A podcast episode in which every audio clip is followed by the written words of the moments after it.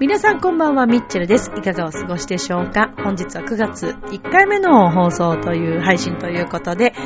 5日ですね。えー、申し訳ありませんでした。ちょっとあの、配信が遅くなってしまいまして、完全にこのラブミッションの問題でございます。チョアヘオの問題ではございませんので、えー、ラブミッションの方がちょっと遅れてしまいまして、配信が遅くなってしまったことを、あの、お詫び申し上げます。すみません。えー、というのもですね、ちょっといろいろ、いろいろありすぎてね、ちょっともう何から話していいかわかんないんだけど、えー、っとですね、ちょっと、でもね、今日はね、まだ話せないんですよ。でもびっくりするようなことが起きまして、ちょっともう今でも信じられなくてですね、ちょっといろいろ連絡をしたりとか、いろんな方とお話をする 必要がありましたので、えー、いやーもうちょっと本当に信じられない。人生ってわかりませんね、何が起こるのか。ということを、また感じました。次回の配信ではちゃんとお話できると思うんですけれども、そうなんですよ。びっくりすることが起こりました。いや、もう嬉しい、嬉しいし、ラブミーを聞いてくれてるみんなには、本当はね、いち早くこの話をしたいんですけれどもね。えー、まあちょっと今日は、今日もいろいろお話ししていきたいと思います。この番組は、ちょあへお .com の協力のもと配信されています。では今週も始まります、ミッチェルのラブミッション。皆様、ウェルカム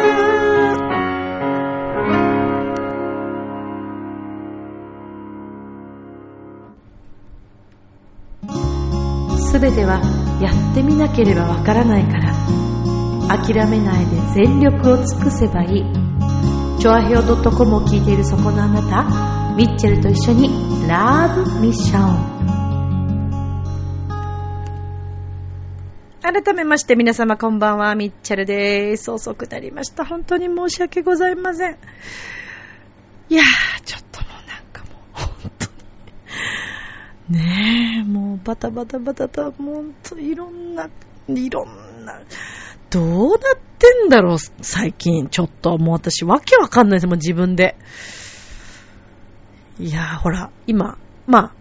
あ、ね、えっ、と、養成所は通っていますけれども、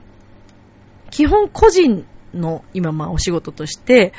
えー個人事業主という形でね、やらせていただいているわけです。まあ、それで昨年のその、江東区クラウド交流会にも、まあ、出演させていただいて、えー優勝という形をいただいたわけですけれども、なんか、あの、まあ、起業家というほどのね、活動ができているのかどうか、なんか私自身もこう、なんともね、あの、どうなのかなと、いろんなね、周りの方は、すごい頑張ってるねとか言ってくださったり、体心配してくださったりとか、そういう方ももちろんいらっしゃるんですけれども、なんでしょうね、自分で自分にこう、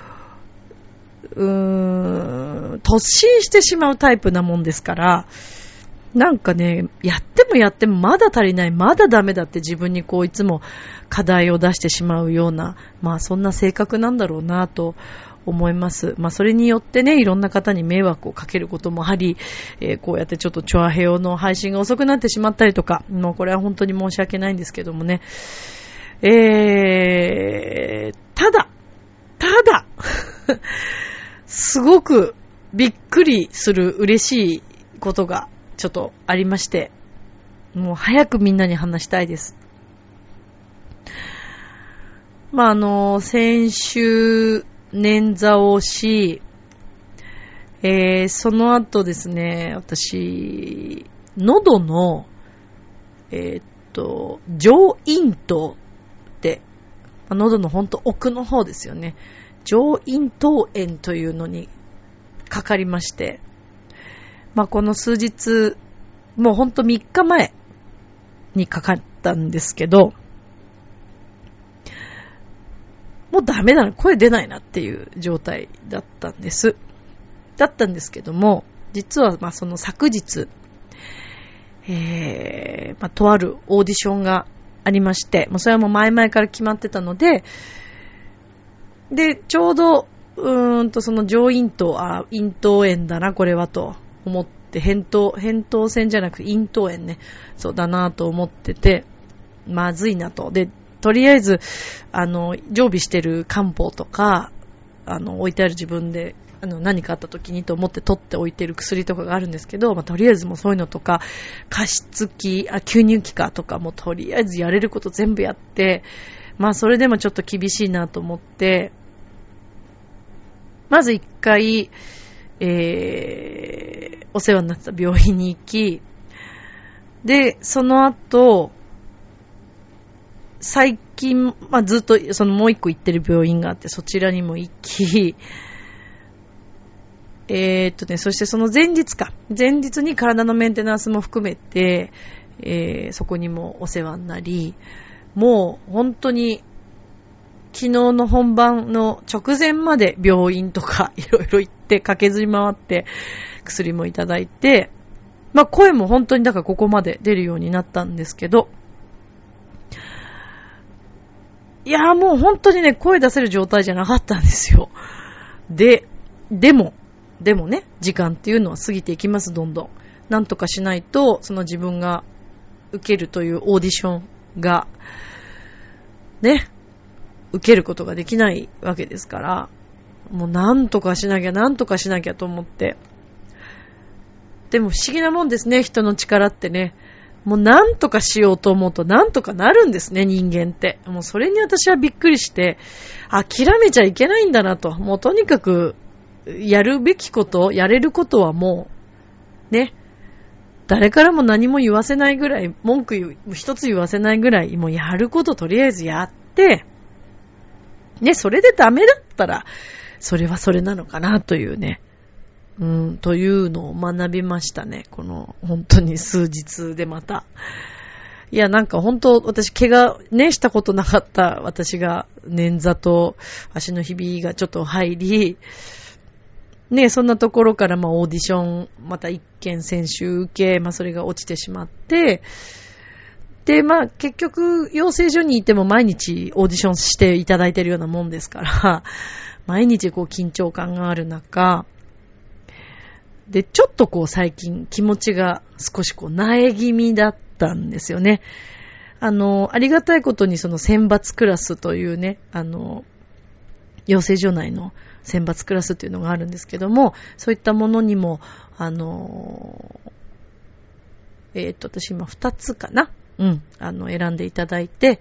まあ自分が特に絶対入りたいと思ってたクラスにはなんとかまあ入ることができて、でもこれキープできなきゃ意味がないんでね、また今月来月とずっと頑張っていかなくちゃなと、卒業するまで頑張っていかなくちゃなというふうには思ってるんですけど、で、まあこのままもし、あの、そうですね、このクラスが取ることができれば、またそういう講演があったりとか、えー、まあ、きついですよね。ある意味、うーん、選ばれなければもう出してもらえないっていう講演ももちろんありますから、でも、みんながむしゃらにね、あの、一生懸命、同期一同みんな頑張って、えー、ライバルで追い越し、追い越され、また抜かされとか、もう本当にそういう感じ。で、もちろん歌の世界とかもライバルとかそういうのを感じたこともあるし、自分も悔しいなと思うこともあったし、なんですけど、またこのお笑いの世界っていうのは全然違うんですよね。特にまあ芸能界が絡んでますから、芸能界でやっていきたいと思って、すべて捨ててね、地方から出てきてる方とかもいらっしゃるわけですよ、東京で。かけてやっていくっていう。で、みんなアルバイトとかしながら、毎日ネタ作って、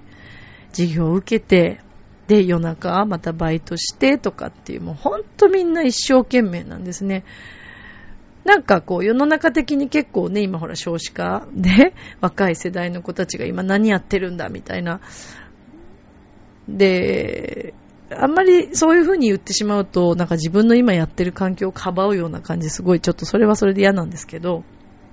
私はすごい勉強したくて行ってるんだけど、私より半分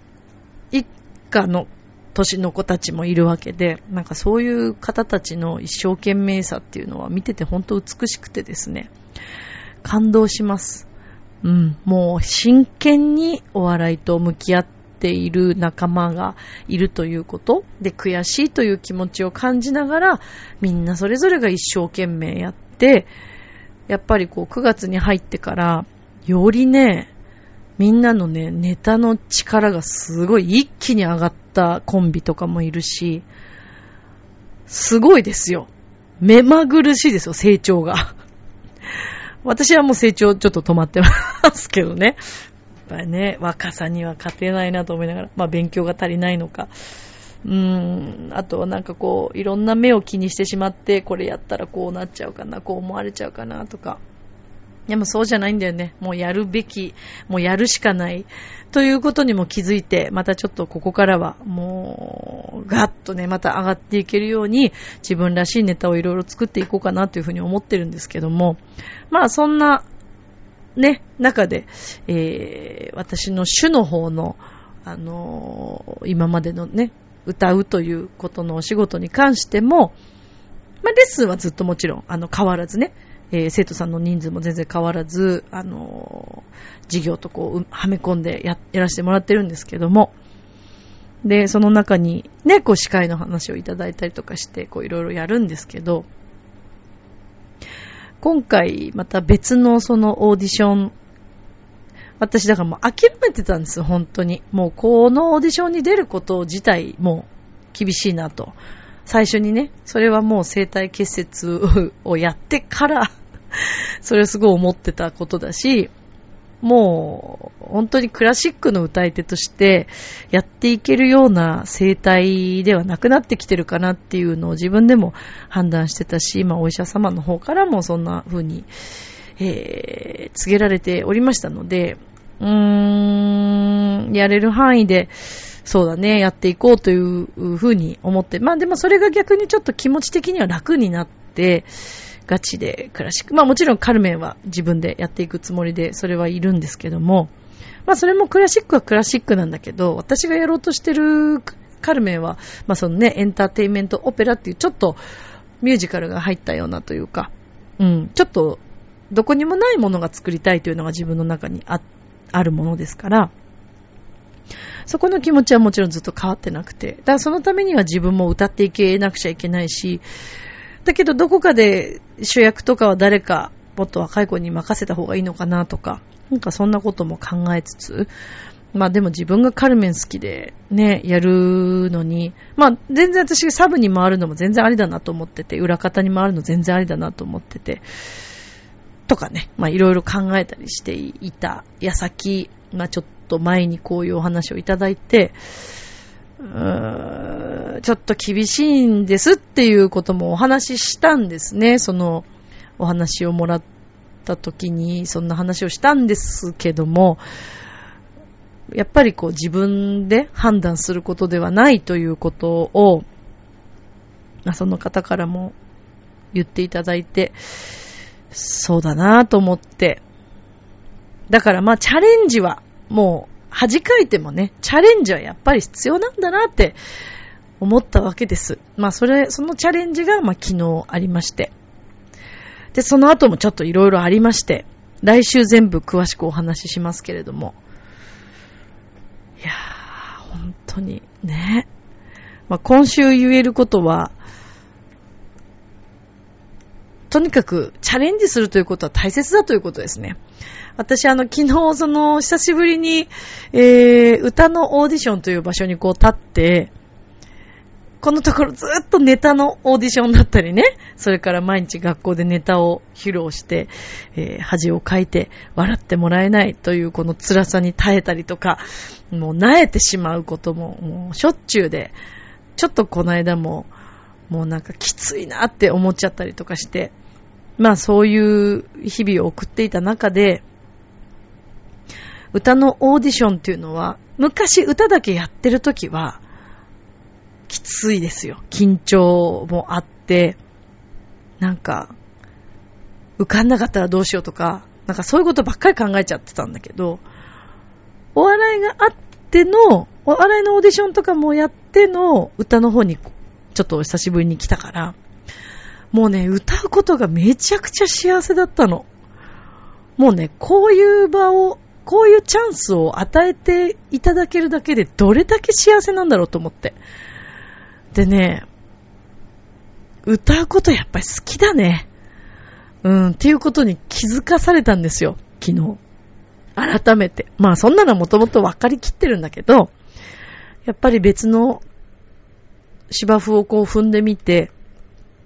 どこに行ったって大変なんですよ。どの世界も。楽な世界なんかどっこしもないですよね。うーん、特に人前で何かをするということに関しては、それはもうみんなどこの世界も変わらず、芝居だろうが歌だろうが、お笑いだろうが、え絵画、絵とかもね、そうだしあ、ダンスの世界もそうでしょうね。そう、楽な世界なんてないんですよ。で、楽じゃないけども、モチベーションって何かって言ったらやっぱり好きっていうことなんだよね。で、その好きなものをやってる時ってさ、楽しいわけよ。楽しいだけじゃないんですよ、本当は。だけど、改めて、違う大変さも味わってみて、自分の好きなものをもう一回そこでやったときに、あ、こんなに好きなんだなって、うまい下手とかも関係なく、好きな気持ちってすごいなって、昨日、すごい思ったんです。うん、だから、結果なんかもうどうでもよかったです。私、お笑いのオーディションを初めてこの間受けた時は、結果をば、のことばっかり気にしてて、落ちたら恥ずかしいなとか、うーん、生半可さ、一回さ、NSC のその動画配信でね、その MVP をいただいてしまって、なんとなく、なんか優勝っていうかその一時は通らないと格好悪いなみたいなのがどっかにあったんでしょうね、私自身が。だからそんなこと考えて受けてるもんだから、楽しくないし、自分も。で、結果も結局落ちる。で、会場でも受けない。誰にも笑ってもらえず。いや、一、一落ちのところからね、やっぱり笑ってもらえなかったらもうきついですよね。もう先ないなと思っちゃいますよね。二落ち目もダメだったんで、あ、もうこれはないなって、自分で諦めてしまった結果、最後噛むっていうね。もう、悪いの全部出た感じですよね。でも、私はそこでね、そこでは落ちましたし、すごい悪い結果を自分の中で生んだと思います。私にとって。別に誰にも迷惑かけてないから、自分の中でそういう結果を作ってしまったと思うんだけども、それがですね、その結果が、良くなかった結果が、昨日のオーディションに生きたんです、私は。だからね、無駄になることなんか何一つなくて、何に生かされたかというと、度胸ですね。もう、審査員の方たちが見てるなんて、昔歌だけやってる時のオーディションだったら、もう、なんかすごい緊張しちゃって、で、緊張もちろんするし、緊張絶対あった方がいいんですけど、多少は。なんかそれより楽しくなっちゃったんですよね、私。あのー、楽しいって言っても、なんか、うわーってなったとかじゃなくて、冷静に楽しかったんです。だからちゃんと計算して、冷静に演奏している自分はどっかにいるんです、ちゃんと。これはちょっと初めての感覚だったものですから、びっくりしたんですね、自分で。で、わーなんかもう思い残すことないわって思っ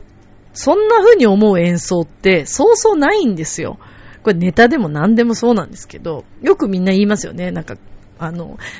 えー、美術家さんとかもそうかな。なんか、自分の作品に満足をしたことがないみたいな話聞くじゃないですか。まさにそうですよ。音楽だって、毎回コンサートいっぱい今までもちろんやってきて、学校公演なんてね、もう600校はもう全然超えてるわけだから、700くらい行ったのかなちょっと最近数えてないからだけど、でもそういう、なんだろう、一つ一つのコンサートの中でも、今日最高だったなって思えるのって、まあ、例えばじゃあ700個公演させてもらったとしても、記憶に残るいいコンサートだったなって。それは自分たちの演奏もそうだけど、会場の皆さんとすごい一体になれたなって、こう、自信持って言える公演って、1個2個あるかどうかぐらいなんですよ。うん。本当に。それでも多い方なのかなって。だ厳しい演奏家さんなんかね、絶対自分の今日の舞台に満足するなんてことはなく、また次、まだもっと上って、さあ、ジャニーズのアイドルの方たちでも、AKB グループのね、皆さんでもみんなそうだと思います。そう。どのジャンルもみんなそうですよ。だそう考えると、昨日はね、なんかもうね、だからオーディションだからさ、受かる受からないっていうのがあるじゃない？でもなんかもうそんなこともどうでもよくなっちゃって。合格、もちろんそもちろんできればそうしたに越したことはないんですけど、そんなことより、こういう場で演奏ができたということ、そしてもう審査員の方たちが本当素晴らしい、すごい人なんですよ。そう。私もっとちゃんと調べていけばよかったんだけど、何ですよね、あんまりそういうのチェックしていかないタイプの人間なんで、そうなんですよ。まあ、すごい方っていうのはなんとなく分かってましたけど、詳しくこう調べてったりとかそういうんじゃなく、あの、そんな感じで、まあ、受けてしまったんですよね。でも、それでも、あ、自分がこういう演奏ができるようになったんだなって思って、なんか冷静にどっかでそう思えたのっていうのは、まあやっぱりそれは、新しい世界に足をこう踏み込んでみて、踏み入れてみて、新しく学んだ、全然違う視点から学んだことっていうのがこっちに生きたっていう感じですね。私はもうそれをすごい昨日感じたので、あ、今後またこれ学校公演とか行ったらまた変わってるんだろうなっていうこと。それから司会の仕事もね、まあ、時々やらせていただいてますけど、また今後変わっていくんだろうなと。度胸がついていけばね。まあだから人前で恥をかくっていうことはすごく大切なことだなというのもよーくわかりましたね。はい。まあそんなことを感じた昨日のオーディションだったんですけど、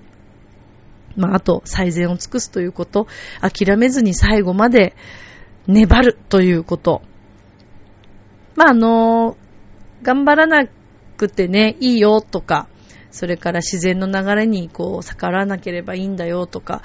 そういうスピリチュアル的なこととかも全部私、こういろいろ本とかでね、読んでみんなにもこう、ラブミの中でも あの、おすすめしたりしてますけど、そういうのも含めた上で、うん。時には粘って踏ん張るということもね、やっぱり必要なんだなぁというのを感じました、今回は。でもそうですよね。何でも頑張らなくて良くなっちゃったら、多分、違いますよね、それはね。頑張らなくていいんじゃなく、力を抜くっていうことなんだと思うんですよ、結局は。頑張るってことはすごい力んでるということなので、パフォーマンスする上でも力が入ってたり、じゃあ営業さんとかね、いろんなプレゼンする方でも力んでしまったらもう力が入ってるので、そうじゃなくて、頑張るということではな、頑張るんだけど、力を入れるのではなくてね、自分の好きなことにがむしゃらに、これ好きなんだと思ってたら、勉強するよね、やっぱりね、好きなことは。で、好きなことって多分何時間でも飽きないんですよね。それがゲームかもしれないし、だからプロのゲーマーになりたいという方は飽きずにね、ゲームずっと勉強できるでしょうし、練習できるでしょうし、音楽を目指す方だってもちろんそうですよね。ピアノでもギターでも何時間でも弾いてられるとか、触ってられるとか、えー、サッカーが好きな方はずっとね、あのー、練習できるとか、こういうやつですよ。あとは、お医者様だったらね、細かい作業が好きだったり、それから手先がまあ器用でとかね、それと、人の命に携わるお仕事のことを考えてたら、自分が逆になんかあの、助けてあげたい。それが幸せなんだって思われたりとか。だから好きっていう気持ち、なんかもうすべてはこれだね。で、私、あの、昨日のそのオーディションで、一曲はちょっと、えー、歌わなくちゃいけない作曲家があったので、それはまあ自分も好きな曲はその方の作曲家の中にあったので、それは入れましたけど、もう一曲自由曲だったんで、ね、ご存知の通り、えー、カルメンバカなんで、ね、私はね、もうカルメンしかも愛してないぐらい、もうカルメンで生きていこうって言ってるぐらいですから、まあそのために私あの吉本行ってますからね。そうですよ、皆さん。私、笑いを勉強するためだけに言ってるんじゃないですからね。私はカルメンの公演をどう楽しくやるかってことを学ぶために、そして何かの視点から私をみんなに知ってもらいたいという気持ちも含め、芸人で、えー、このクラシックとか、こういうものをもっとみんなに見てもらいたいという気持ちから言ってますからね。意味なく笑いやってるんじゃないですからね。ちゃんと理由があるんです、私も。ね、行き当たりばったりでやってるように思われちゃったりすることもあるんですけど、そうじゃないです。そう。でね、だから、そうなんですよ。あの、もう一曲の自由曲は、カルメンの曲を選んだんですけど、でも私はソプラノなので、カルメンはアルトとかメゾソプラノの人が歌う役だから、ここでさすがにね、音楽家の、素晴らしい音楽家の先生たちが審査員の中、アルトやらメゾの曲なんか歌った日にはもう品縮もいいとこですよ。分かってんのあなたってなっちゃいますから、うん、ここはもうガチで勝負しに行こうと思って、ミカエラというね、そのカルメに出てくるもう一人のソプラノの女性の方の曲を選びましたよ、そりゃ、ちゃんと。でも、このミカエラのアリア、すごくいい曲で、そしてカルメを見に来てくださった方、私、あの、ミカエラも両方役やるので、去年もそうでしたけど、性格的にはミカエラが合ってるって よく言われるんですよ。やっぱ対照的なんですよ、ミカエラって。カルメンは、まあ、本当に魅力がすごくあって、ツンデレができて、ちょっと強めな、ね、こう、自分の意志がバッとしてる女性ですよね。で、自由に生きるっていう。まあ、そこは似てると思うんですけど、ミカエラさんの方は、結構割と女の子っていうか、性格的にも。まあ、彼女の方が私はもっと強いと思うんですけど、カルメンより。内心は絶対強いと思うんだけど、なんだろうな。見た感じこう、カルメンみたいな強さはないんですよね、彼女には。どっちかっていうと、ふわっとした感じの、まあ、マッチ村娘のね、女の子でっていう。なんかどうやらそっちの方が被るようで。で、あと声質ですよね。でそこでよくミカエラの方が合うね、とってよく言ってくださる方も。でもどっちでもいいですもう、ミカエラだろうが、カルメンだろうが、ホセだろうが、エスカミーロだろうが。私はもうカルメンだったら何でもいいので、まあ、とりあえずカルメンは入れて、まあ、ちょっとビゼーさんを下ろしてから歌おうなんていう話をピアニストの方とね、話してて。そうなんです。今回はね、ちょっと初めてのピアニストさんにお願いして、えー、自分の大学時代の先生も師匠にですね、紹介してもらったんですけど、また彼が素晴らしいピアニストでね、志村くんと言うんですけど、うわ、いいピアニストさんに出会えたと思ったんだけどね、彼はもう来年、どうやら海外に行ってしまうみたいで。うーん。まあこれはね、また出会いあれば別れがあるということなんでしょうか。まあとにかく今日、昨日、昨日かのオーディションで学んだことは、チャレンジすること、そして無駄は何もないということを改めて感じました。明日もスマイルでラブミッション今日もありがとう